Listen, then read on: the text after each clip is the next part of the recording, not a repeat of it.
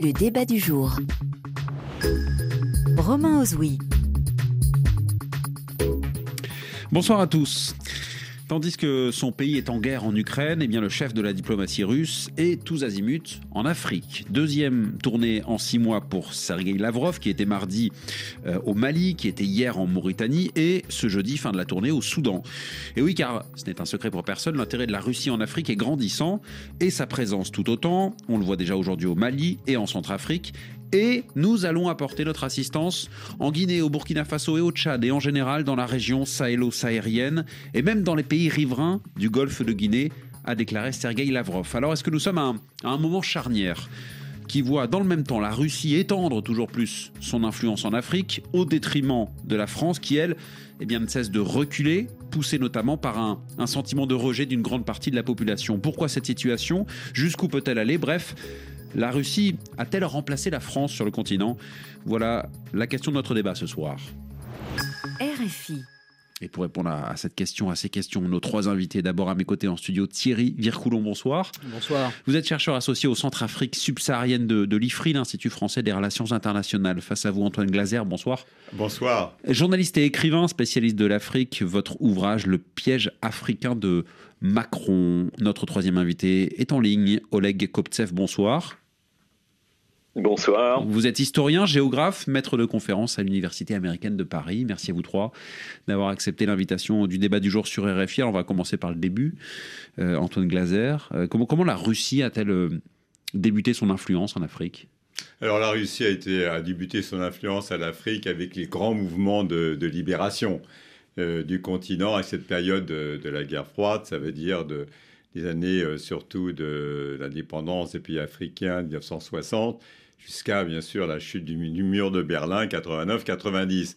Mais c'est vrai que pendant toute une période, euh, elle avait un peu euh, quasiment euh, disparu. Et voilà, il y a eu un retour à un certain moment donné de la Russie. Ça date pas, d'ailleurs, c'est pas très vieux, hein, c'est il y a 10, 15 ans. Mais finalement, vers les, dans les années 90, on a surtout vu, quand la France a cru que finalement elle était encore chez elle en Afrique, euh, après ces 30 glorieuses de 60 à 90 avec un système intégré pour faire court qu'on appelle la France-Afrique, c'est vrai que euh, dans un premier temps, on a surtout vu la Chine hein, dans les années 2000 euh, sur le plan économique qui a rendu l'Afrique à nouveau vraiment géostratégique. Et puis, petit à petit, la Turquie, tous les pays du Golfe, enfin, je veux dire, finalement, l'Afrique s'est totalement mondialisée. Et la France, dans son précaré, est un peu restée comme si rien n'avait changé, hein, un peu comme si chez elle, il n'y a pas eu, il n'y a pas eu, il y avait des sommets euh, France-Afrique chaque année, mais il n'y a pas eu un grand sommet où euh, finalement le grand chef d'État français est allé voir ses partenaires africains en disant bah écoutez ça a changé. Il y a bien eu euh, François Mitterrand avec euh, le discours de la Baule en disant voilà il faut quand même que aller vers la démocratie le multipartisme en Afrique il y aura même une sorte de prime à la démocratie. Mais globalement la, Russie n'était pas vraiment de retour. Du coup les choses continuaient un peu comme avant. Sauf que Actuellement, par exemple, euh, là, il y a un retour de l'histoire. Quand vous voyez la Russie au Mali, la Russie au Mali, c'est pas quelque chose de nouveau.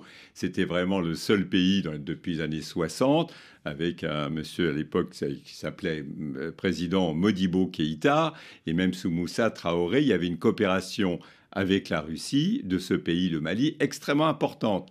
Mais pendant 30 ans, la France avait réussi à préserver finalement, dans ces anciennes colonies d'Afrique de l'Ouest et d'Afrique centrale, il n'y avait pas de Russes. Et quand les Russes essayaient euh, avec des partis euh, marxistes-léninistes comme au Bénin, il y avait des, coups, des, euh, tentatives de coup d'État comme au, Bénin, en République populaire du Bénin de Mathieu Kérékou, il y avait Bob Denard, il y avait des mercenaires, mais c'est assez étonnant. Dans les 12, 13 anciennes colonies euh, euh, française de cette période, il n'y avait pas la Russie. Mais la Russie, elle revient là où elle avait démarré Elle avait démarré au Mali. Qu'est-ce qui fait que la Russie revient justement bah Pourquoi maintenant Enfin, en tout cas, ces dernières années. Il y, a des tas de. Bien sûr, maintenant, on est dans une période totalement mondialisée.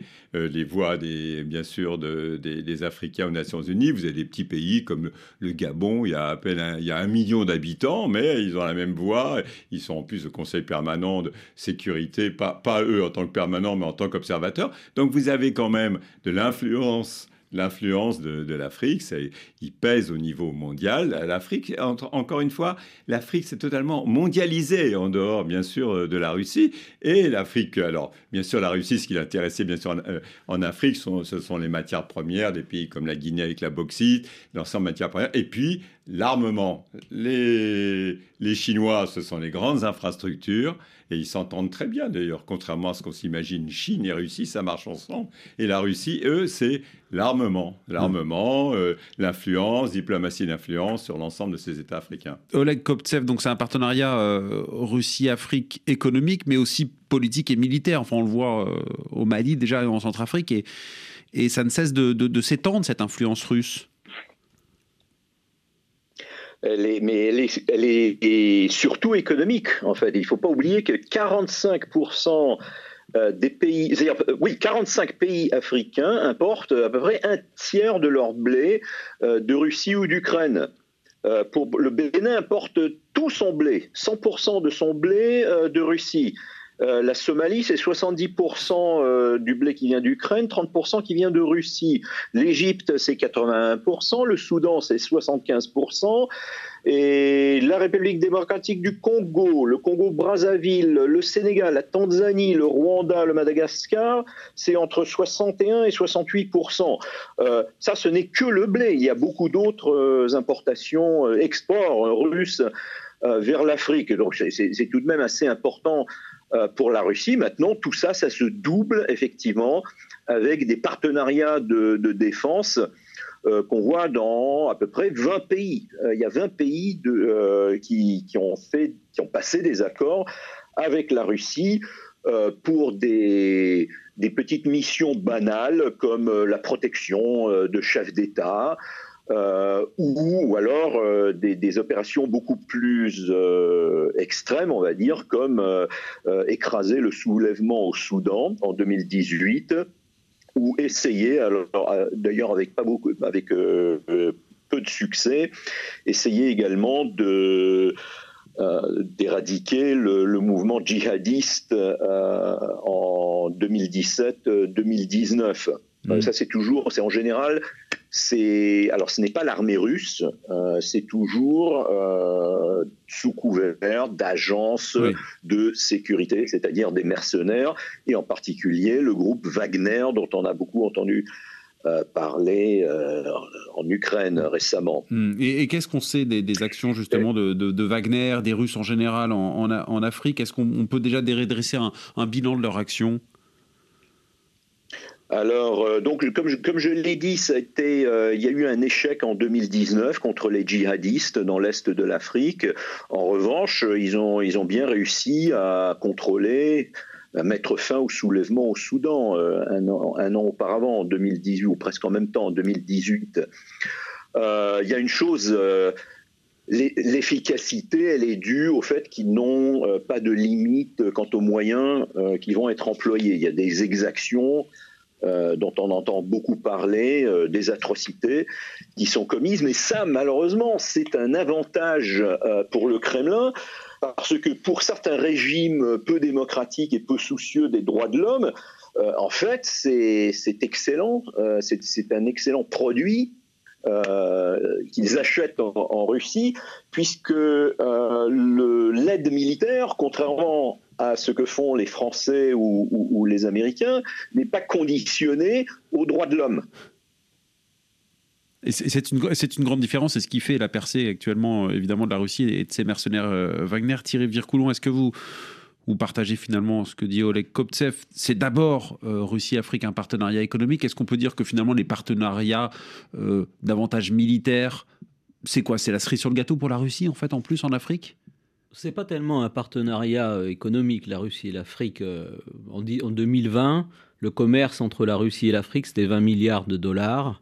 le commerce entre l'Union européenne et l'Afrique, c'était 200 milliards de dollars, et entre la Chine et l'Afrique, c'était 230 milliards de dollars. La seule chose que, c'est un commerce qui va dans un seul sens, c'est-à-dire que la Russie vend des armes et du blé, et elle n'achète quasiment rien en Afrique. Donc sur ce plan-là, la France reste devant, puisqu'on pose la question ce soir de est-ce que la, Russie a remplacé la, la, oui, la sur France le plan des échanges sur le partenariat économique commerciaux. La France est, la France est devant. Oui, oui, sur le plan des échanges commerciaux, euh, évidemment. Euh, après, si vous détaillez les choses, euh, les choses les plus importantes, c'est-à-dire comme il a été dit, le commerce des armes, vous voyez que les exportations euh, russes sur l'Afrique, elles sont concentrées. Alors la Russie est le premier fournisseur d'armes du continent, hein, devant tout le monde, mais elles sont concentrées sur la, grosse masse est concentrée sur quelques pays qui sont l'Algérie, l'Égypte et au, sud du Sahara, l'Angola. Euh, et les gros acheteurs, ça a été vraiment l'Égypte avec un méga contrat euh, d'armement vers 2020 qui a fait vraiment booster les, ventes, les statistiques, et l'Algérie qui est aussi un, acheteur constant dans le temps et important. Donc c'est peu au-dessous du, au-dessous de, de, du Sahara. Euh, leurs clients principaux sont plutôt au nord, au nord de l'Afrique. Mais pour revenir à la question que vous posiez tout à l'heure sur pourquoi la Russie est de retour en Afrique Parce qu'elle est de retour, comme le disait Antoine, elle a, il y a eu une éclipse dans les années 90 avec la fin de, l'URSS et elle avait complètement disparu du radar diplomatique. Euh, à mon sens, c'est à la fois parce que euh, ça fait partie de la grande politique de, de, Poutine de projection, de retour de la puissance euh, russe sur la scène internationale. Et en ce sens, si elle est de retour en Afrique, elle a d'abord été de retour au Moyen-Orient, avant d'être de retour en Afrique, avec la réactivation du partenariat stratégique avec la Syrie, qui a été un des grands partenaires avec l'Irak de l'URSS euh, au Moyen-Orient. Et euh, l'Afrique, donc, euh, elle, l'a redécouverte plus tard, et surtout, en fait, après le premier conflit ukrainien en 2014, puisque c'est après ça qu'on voit une intensification des visites diplomatiques russes.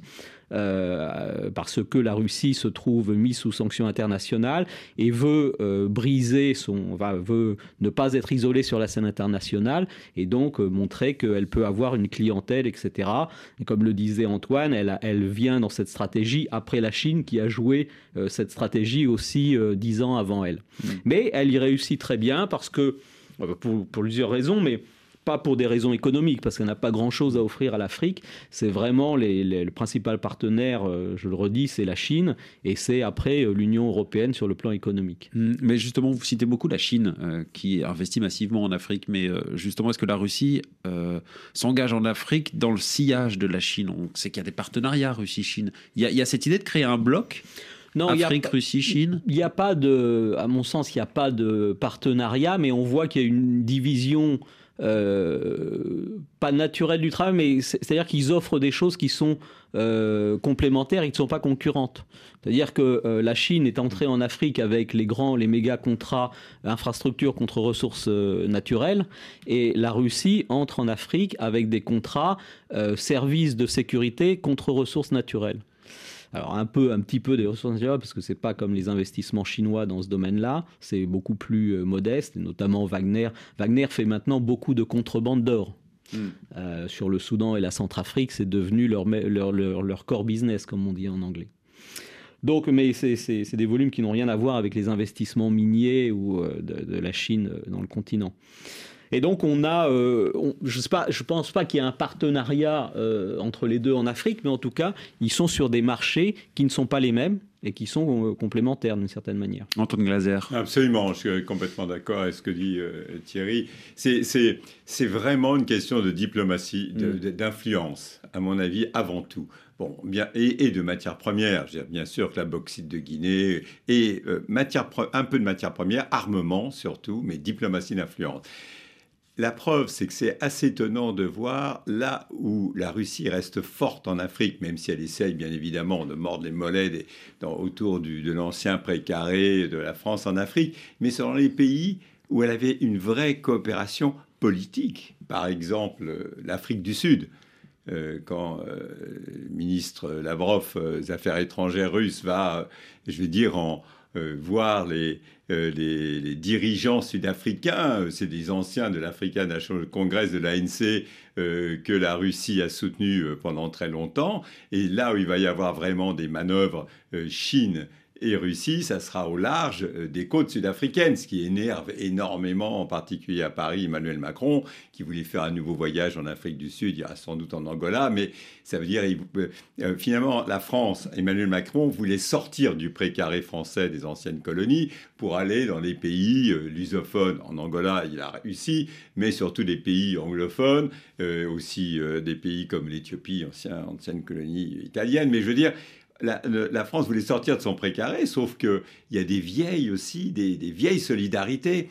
L'Algérie est un partenaire majeur de la Russie et le reste, malgré euh, euh, les réconciliations avec la France, etc. Donc il y a quand même des constantes politiques, donc on est dans la diplomatie d'influence, et quand vous avez un pays comme le Sénégal, avec euh, le président Macky Sall, qui est président de l'Union africaine, et qu'on voit aller à Moscou, qui est, côte à côte, quasiment genou à genou, pas comme Emmanuel Macron au bout de la table pour cause de Covid, mais qui est vraiment avec Poutine et ces pays africains qui refusent de voter euh, contre la guerre de la Russie en Ukraine, vous comprenez qu'on est quand même dans un autre univers vraiment mondialisé.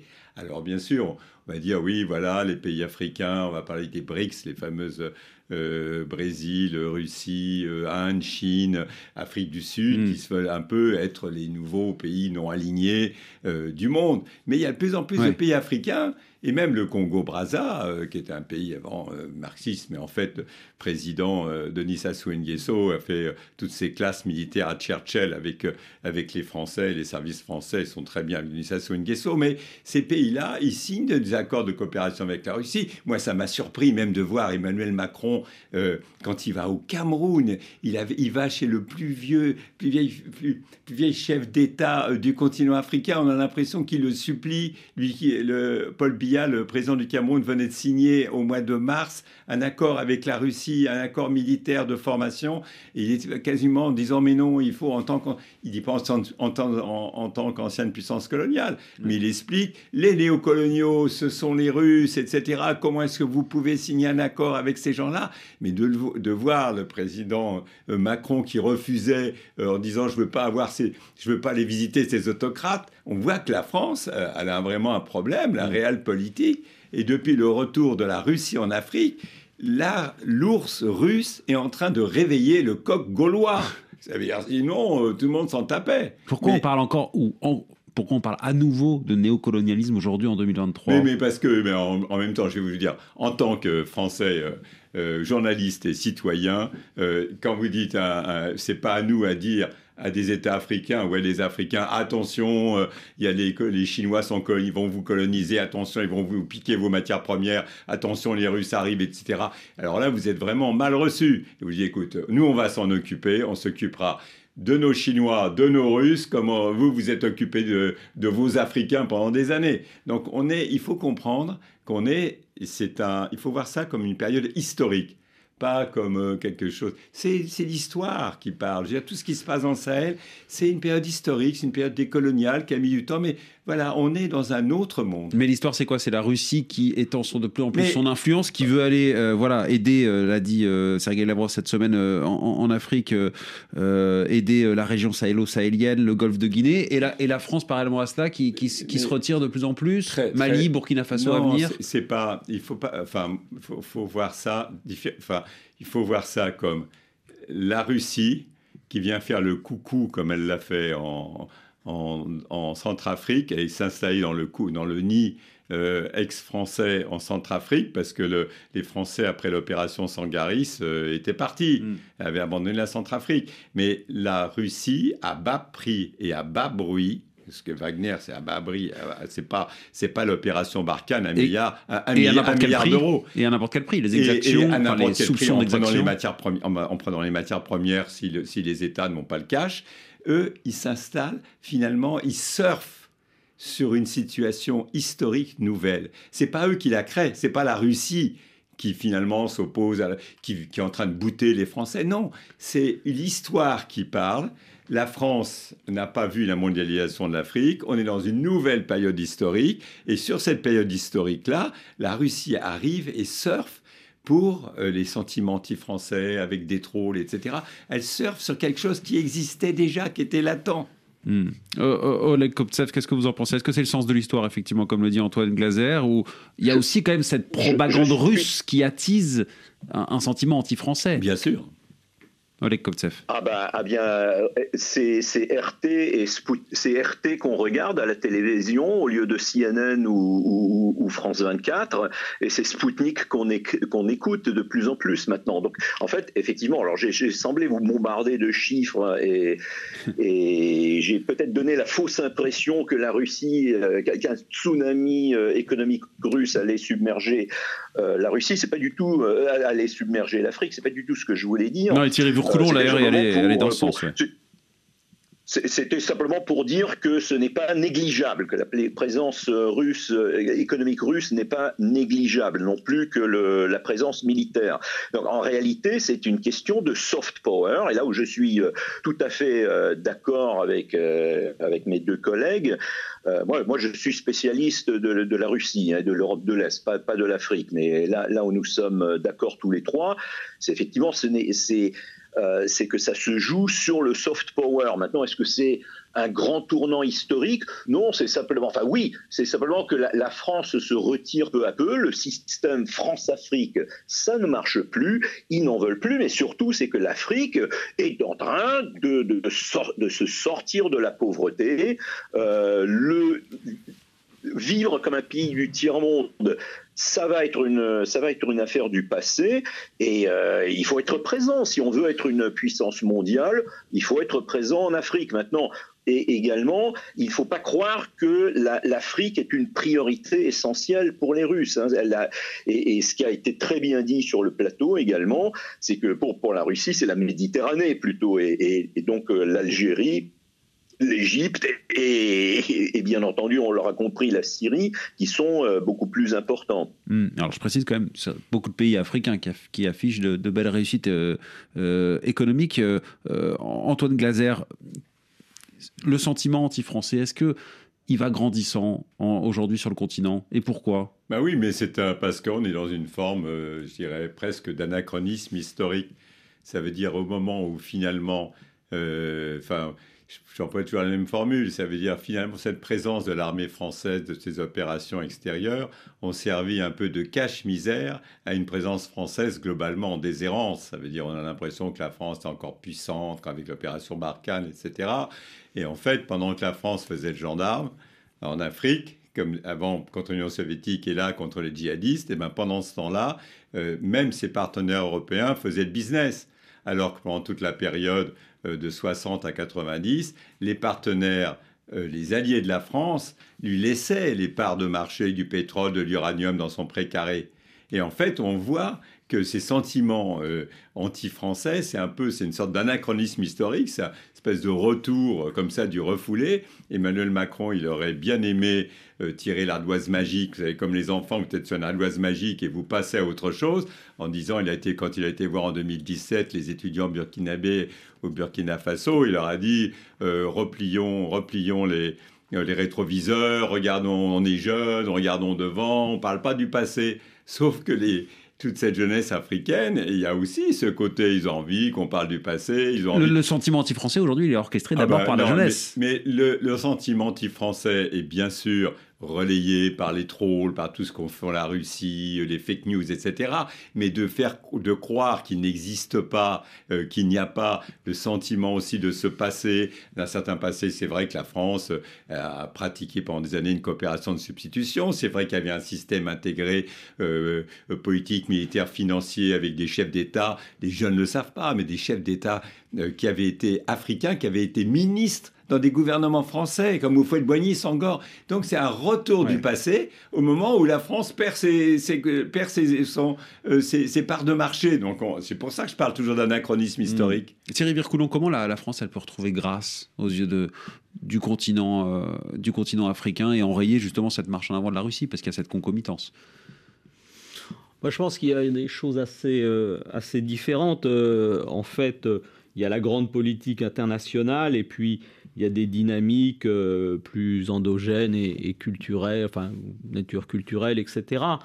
Euh, sur, la grande, sur la grande politique internationale, euh, bon, il n'y a pas sur le plan économique, il n'y a pas grand-chose à faire face à la compétition chinoise. en ce qui concerne la Russie, je pense qu'on va la voir à l'épreuve, parce que là, elle est lancée dans un safari africain, mais on va voir ce qu'elle offre réellement parce que, euh, bon, on l'a dit, ce qu'elle offrait euh, traditionnellement, c'était du blé et des armes.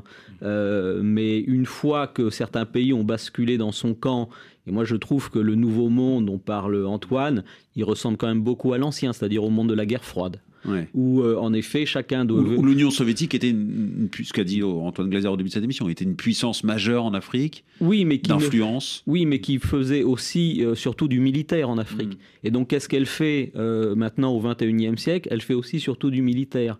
Donc elle n'a pas tellement changé son offre. Et en tout cas, elle n'a pas d'offre économique.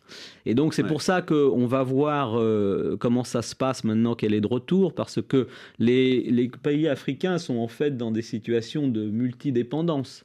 Euh, ce qu'on appelle euh, gentiment la diversification des partenariats, ça s'appelle en fait de la multidépendance. Hmm. C'est-à-dire que pour votre sécurité, vous êtes dépendant d'un tel, pour votre économie, vous êtes dépendant d'un autre. Euh, et pour euh, d'autres choses, vous êtes encore dépendant d'un troisième.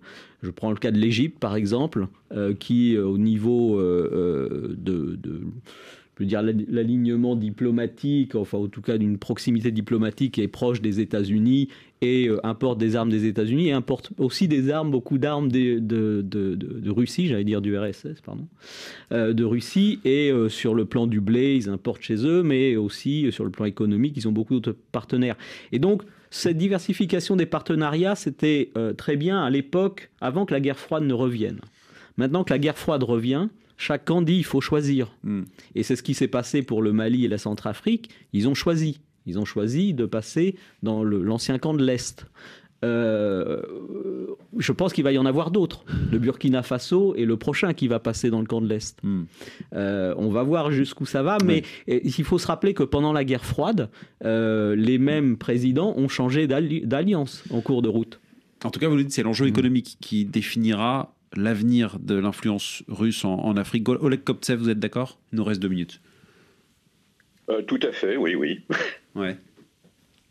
Euh, euh, mais je voudrais rajouter quand même que, encore une fois, l'Afrique n'est pas la priorité numéro un euh, euh, des Russes, euh, même pas de l'opinion publique. L'Afrique ne représente presque rien dans l'opinion publique russe. Il n'y a hmm. pas, elle, est complètement absente de l'imaginaire russe. Pour eux, pour l'opinion publique russe comme pour le gouvernement, la priorité, ce n'est même pas d'ailleurs l'Algérie ou, ou, la Libye ou, la Syrie, c'est-à-dire la, Méditerranée arabe c'est plutôt euh, ce qu'on appelle le monde russe, c'est-à-dire les.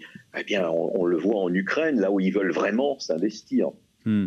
Antoine Gloser, puisque l'enjeu est d'abord économique, à vous entendre, euh, Thierry Vircoulon en tout cas, et Oleg Kovtsev, ça veut dire que la France a de beaux jours devant elle encore en Afrique, puisque au niveau économique, elle devance largement la Russie. Oui, mais, absolument, mais sauf que euh, c'est pour ça qu'il ne faut pas s'obnubiler à Paris, il ne faut pas que la tour Eiffel s'obnubile sur la, sur Moscou, sur la Russie. En fait, euh, le problème de la France, c'est voilà, il faut qu'elle accepte la mondialisation. Elle a été en position dominante sur des marchés parce que c'était la guerre froide. On est dans une nouvelle période euh, historique de diversification. Euh, le président français, il a essayé d'être un peu le président de l'Europe pour parler de euh, de l'Afrique au niveau de l'Europe, mais en fait, ça marche pas. On voit bien que tous les partenaires, même européens de la France, ils ont leur propre politique bilatérale. Ça se voit même euh, tous les jours. Un jour, c'est le, c'est l'Espagne qui reconnaît euh, finalement la marocanité du Sahara occidental, alors que la France le fait pas. Donc, le partenariat européen sur l'Afrique n'existe pas réellement. Donc, on voit simplement que voilà, la France, à mon avis, il faut les choses, les choses reposer, rester calme, attendre dix ans pour que cet anacron historique euh, se repose et puis voilà, euh, repartir euh, sur une base saine avec un certain nombre de pays et pas forcément le précaré sur l'ensemble du continent. Mais encore une fois, maintenant, c'est vraiment le panafricanisme, l'Afrique des Africains, c'est évident. Mmh. Eh bien, merci. Antoine Glaser, journaliste, écrivain, spécialiste de l'Afrique, votre livre Le piège africain de Macron. Thierry Vircoulon, merci, chercheur associé au Centre Afrique subsaharienne de l'Institut français des relations internationales. Merci à Oleg Koptsev, historien géographe, maître de conférence à l'Université Université américaine de Paris. Florence Ponce, merci à la préparation de ce débat comme chaque soir. Jean-Philippe Thury à sa réalisation. Restez à l'écoute de la Radio Mondiale. Dans 30 secondes, c'est RFI Soir.